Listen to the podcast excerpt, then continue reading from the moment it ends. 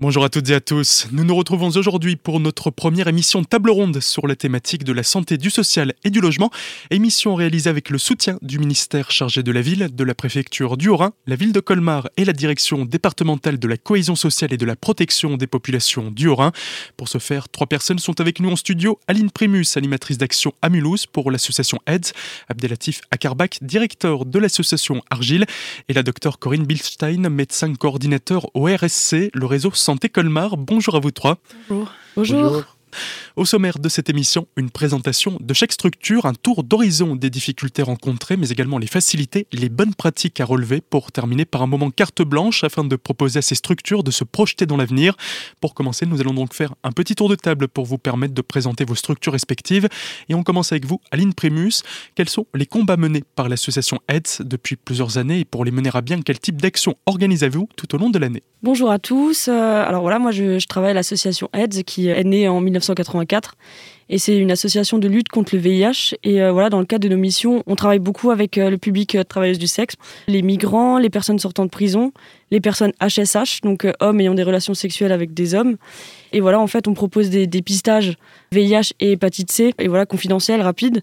On accompagne aussi les personnes dans un parcours de santé. Donc voilà, on essaye de les initier dans un parcours de santé et de les rendre autonomes sur toutes les questions liées à leur santé. Et en parallèle, dans la lutte de notre mission, en fait, on accompagne aussi les personnes usagères de drogue et on distribue du matériel stérile pour éviter la propagation du virus. Donc on travaille aussi avec les usagers de drogue. Et donc, toutes ces actions, est-ce qu'elles se font dans les murs, hors les murs? C'est un peu de tout? C'est un peu de tout, ouais. Alors on a des permanences à l'association, donc à Mulhouse, où on accueille les personnes, elles peuvent venir, elles peuvent euh, se poser avec nous, bon, hors Covid et euh, discuter et voilà euh, s'offrir un, dépistage et on fait aussi des actions hors les murs donc on va chez les partenaires et on propose des dépistages on va à la rencontre du public et c'est vraiment quelque chose de très important d'aller vers le public parce que tout le monde n'a pas le réflexe de venir chez nous donc c'est important de nous pouvoir euh, aller les rencontrer directement. Quoi. Ces rencontres, justement, ça va être pour apporter, pour discuter, pour informer sur la prévention, mais ça va être aussi du matériel de protection que vous pouvez leur donner Exactement, donc voilà, on distribue des préservatifs, euh, on distribue du gel, on distribue tout le matériel en fait pour pouvoir euh, se protéger contre le VIH. Et voilà, notre gros du travail, c'est vraiment d'informer les personnes et de discuter avec elles pour voilà, savoir un peu où elles en sont, sans tabou et tout en restant confidentiel. Est-ce qu'il y a aussi des actions pour que les personnes malades se retrouvent entre elles qu'elles puissent discuter, qu'il y ait des temps d'échange, ce n'est pas juste de la prévention ou de la sensibilisation? Alors bien sûr, on avait des permanences en fait pour les personnes PVVIH, donc c'est des personnes porteuses du virus du VIH. C'est vrai qu'avec le Covid, bon, ça a été euh, interrompu, mais c'est refait en fait en visio. Donc on organise une fois par mois une réunion en visio où voilà, les personnes peuvent se retrouver, discuter un peu de leur quotidien. C'est quelque chose de très important parce que à cause du Covid, elles peuvent pas forcément revenir chez nous.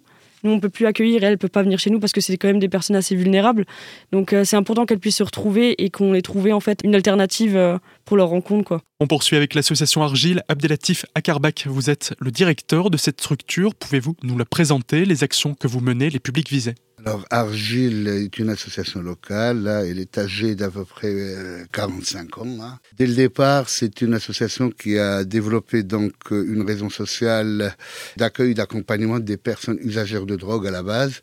Alors, euh, initialement, c'était plutôt axé sur les drogues dites illicites, avec l'idée de pouvoir les soigner et leur proposer des actions d'insertion sociale. Ça a pris des formes diverses et variées. Ça allait de fermage en passant par euh, le développement d'ateliers d'artisanat divers et, variés.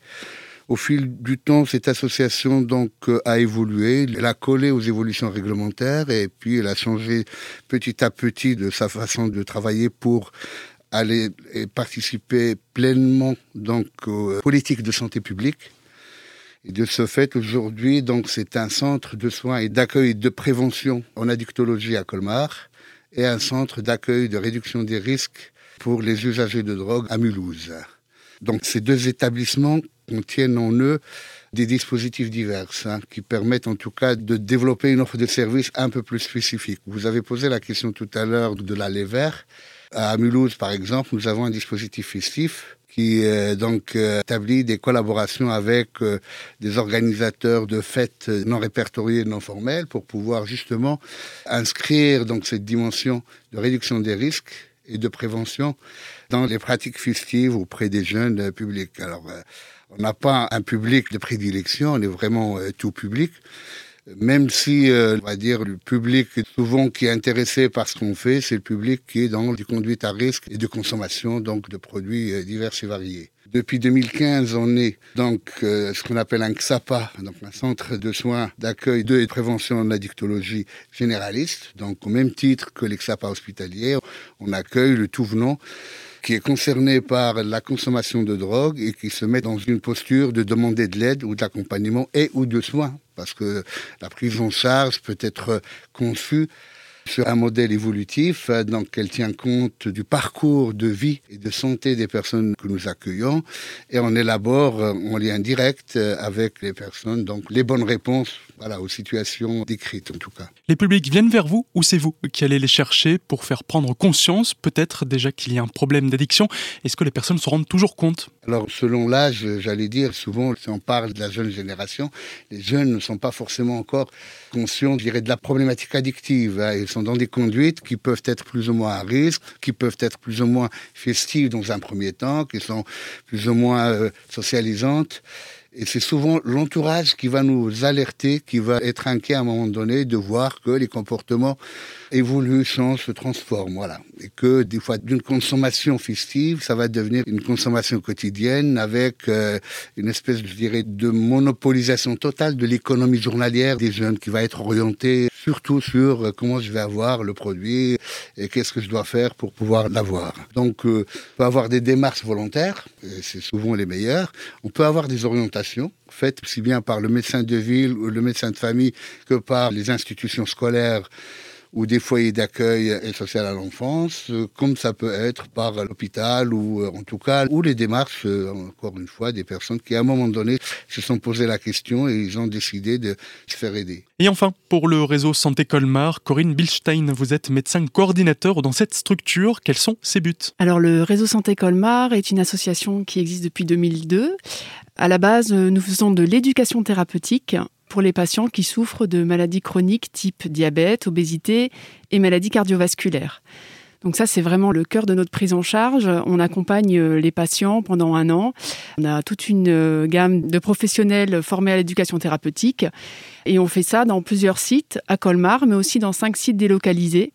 Nous sommes à Ribeauvillé, Kaisersberg, Münster, Guebwiller et euh, Ensisheim. À côté de ça, nous avons une action de prévention et promotion de la santé que nous menons auprès de publics variés. Il y a le tout public, il y a le public salarié, mais il y a aussi le public du milieu du handicap et de la précarité. Ce sont des actions de prévention qui vont porter euh, sur nos thèmes de prédilection, qui sont euh, l'activité physique, euh, le bien-être mental et aussi la nutrition.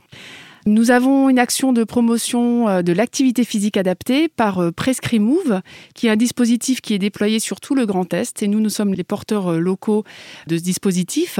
Prescrimove, c'est l'activité physique adaptée sur prescription, faite par le médecin traitant pour certaines pathologies et où vous allez avoir un bilan des capacités physiques qui sont faites du patient et une orientation pour une reprise de l'activité physique en toute sécurité, que ce soit dans n'importe quel type d'association, que ce soit vers des associations qui ont été spécialement formées pour recevoir ce public, ou alors vraiment de façon, on va dire, plus sécure, de l'activité physique adaptée euh, qui est faite par euh, des enseignants d'activité physique adaptée type EAPA euh, ou kiné.